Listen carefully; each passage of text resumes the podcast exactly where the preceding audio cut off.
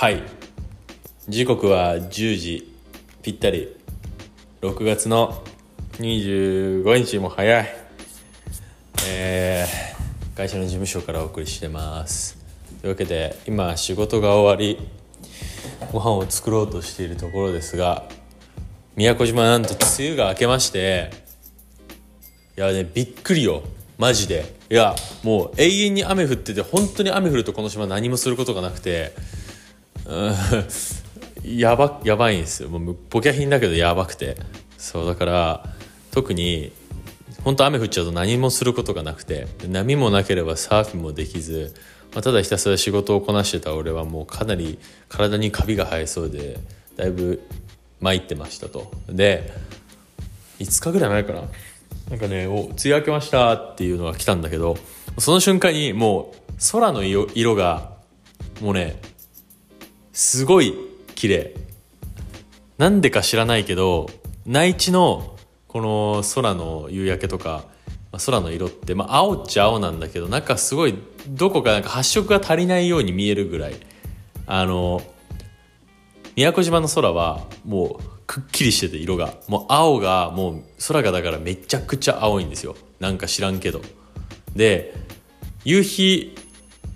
夕暮れ時になるとだんだん空がこうもう日差しがとりあえず強いからだんだんこう夕日のあの空のモードになっていくんだけどあの大体7時ぐらいからあの日が沈み始めて8時ぐらいまでやや明るいんだけどその時間帯の雲とあの空のねもう色が超綺麗です。ぜひ皆さん見に来てください。というわけで宮古島には、えー、梅雨明けの6月から秋末の9月終わりまで来ない方がいいです。ぶっちゃけそれ以降ねもう何もすることがない。あもうダイビングぐらいかな。でもねダイビングもやっぱりうんダイビングしない人とかだったら絶対に来ない方がいいかな。海入れないし。シュノーケルして終わりみたいな。なんかヤビジっていうでかいめちゃくちゃ綺麗なサンゴ礁がサンゴ礁群っていうかなんかそのなんだろうね。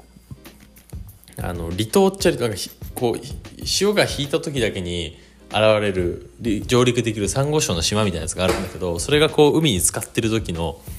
あのヤビジっていうエリアが宮古島の北西にあるんだけど調べてほしいんだけど多分国立公園化されるっぽくて今後ね。あのまたこうあの観光的には宮古島もすごい集まってきそうなんだけども、えー、とりあえずやることが海しかないと。ただ夏梅雨明け終わりの夏かけから秋か。もうね空がねもう綺麗すぎてもうそれだけでも来るべきだと思います。はい。あのねこうね運転してて帰りとかねあのどっか買い出しとか行った時にねあの運転してる時も空見ちゃうからもうね事故軽い事故 起こしそうになって もうねそんぐらいですとりあえず。皆さんね。であとねマンゴーね。めちゃくちゃ今旬だよね宮古島ね。一回食べたことあるんだけどあもうねもうね今まで食べたフルーツのが一番美味しかった。昨日去年か。去年食べて。そう。だから宮古島では一大イベントでもうこの時期になると収穫がもう盛んになるからみんな家庭用のマンゴー買い込んでお家でねあの網状に切って食べるっていうなんか習慣化してます。ただマンゴーは本当に美味しい。本当に美味しい。まあね。ちょっと高級品だからあんまりいっぱい買えないけど ぜひぜひ宮古島に来て食べてくださいというところですね。はい。だからまあ結論梅雨が明けた瞬間に宮古島が楽しくなるっていうなんかねこうやっぱ天気ってでかいなと思いました。俺は雨は嫌いです。はい。という感じで宮古島には来てくださいって話でしたと。そう。でねまあこの1年がもうすぐいや6月のまだ30日あと3ヶ月後だね。3ヶ月後になったら俺なんと宮古島に来て1年が経つんだけどいやまずね最初にまずこんなまさかこんなにいると思わんかったしえーなんかね1年間俺生まれてきた中で浪人の次ぐらいにこの1年早かった気がして本当はほとんど仕事しかしてないからなんだけどなんか26歳速攻終わった感じです。なんかすごいもったいない感じもして今日の外に出なかったっていうこともあって。でねそれをなんか考えた時に俺やべえ宮古島楽しまなきゃまずいということに、まあ、この9ヶ月越しに気づきえっ、ー、と今朝こうね早く起きて海に潜りに行くっていうのをちょっと始めてます、ね、海の中も綺麗でねニモとかいっぱいいるし。あのただちょっと宮古島の海ってこう入江とかにこうねメジロザメとか入ってくるらしくてまだサメ一回見たことないんだけどさすがにビビるよね。なんかこう宮古島って伊良部島とつながってるんだけど橋で。その間の海峡にはもう人食いザメがたくさんいるからそうサーファーの人とかねあのあるポイントで体の半分食べられちゃって死んでるから3年ぐらい前に。超最近だよね。そうだからちょっとそういうのもあったり、まあ、あとね潮の流れダウンカレントってこう例えばいきなりサンゴ礁の向こうがこうパコンってうん、ファインディングにも見たから分かるかもしれないけど一気に深くなるところがあって、まあ、そこにこ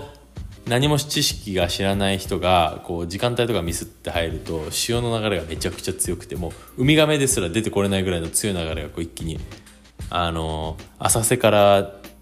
深いところに向かってこう流れてくのダウンカレントって言うんだけどこれに入るとあの大抵シュノーケルで言ったら大体死にます。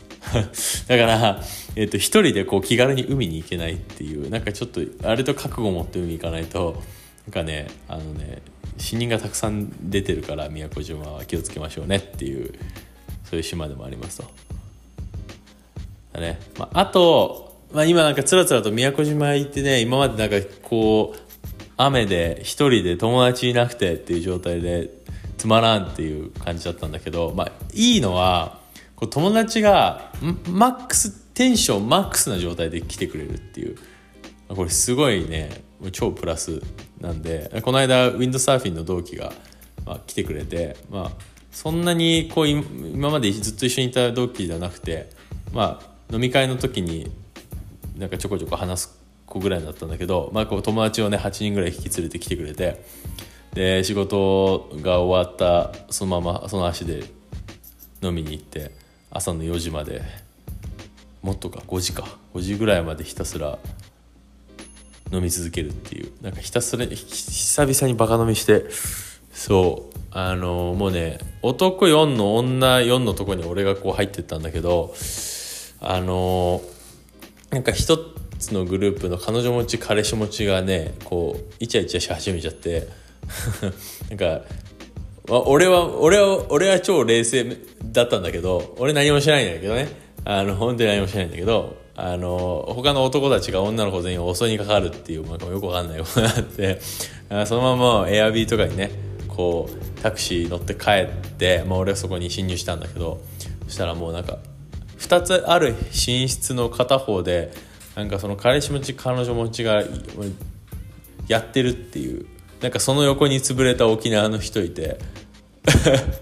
そいつはあのタクシー着いた瞬間にそのまま外に倒れ込んでもう雑草の上で寝てたから俺が引き出してあの布団の上に乗せたんだけど その部屋でやってて「そう。お前何してんねん」っつって。そんな感じのなんかね飲み会で「どうだった?」って聞いたら「早かった」とかって女の子が言っちゃうような そういうね結構クレイジーな回だったからあそれはそのほぼ酔っ払いの状態で次の日ね5時に寝て7時に帰ったからほぼ飲酒運転だったかなあれ。こんなこと言っちゃまずいけど。そう。でそのまま帰って仕事したみたいな。そう。そういうね割とねそう友達が来ると結構楽しい思い出の中でねこうあのその時間が保管されるのでこう都内に帰った時も割と結構テンション高く会えるっていう。そうだからもっとね仲いい友達来てくれたら嬉しいなって、まあ、だから7月の頭には前職の先輩が来てくれるから飲んできますと、まあ、そんな感じで。まあ程よいね遊び感覚もね、まあ、宮古島だったらこうできるのかなっていうのはあります。というわけでこれを聞いてる皆さん宮古島に来てください。よろしくお願いします。はい。今日は何作ろうか考えながら送る宮古島の良かったことお送りしました。というわけで皆さん良い週末をお過ごしください。おやすみなさい。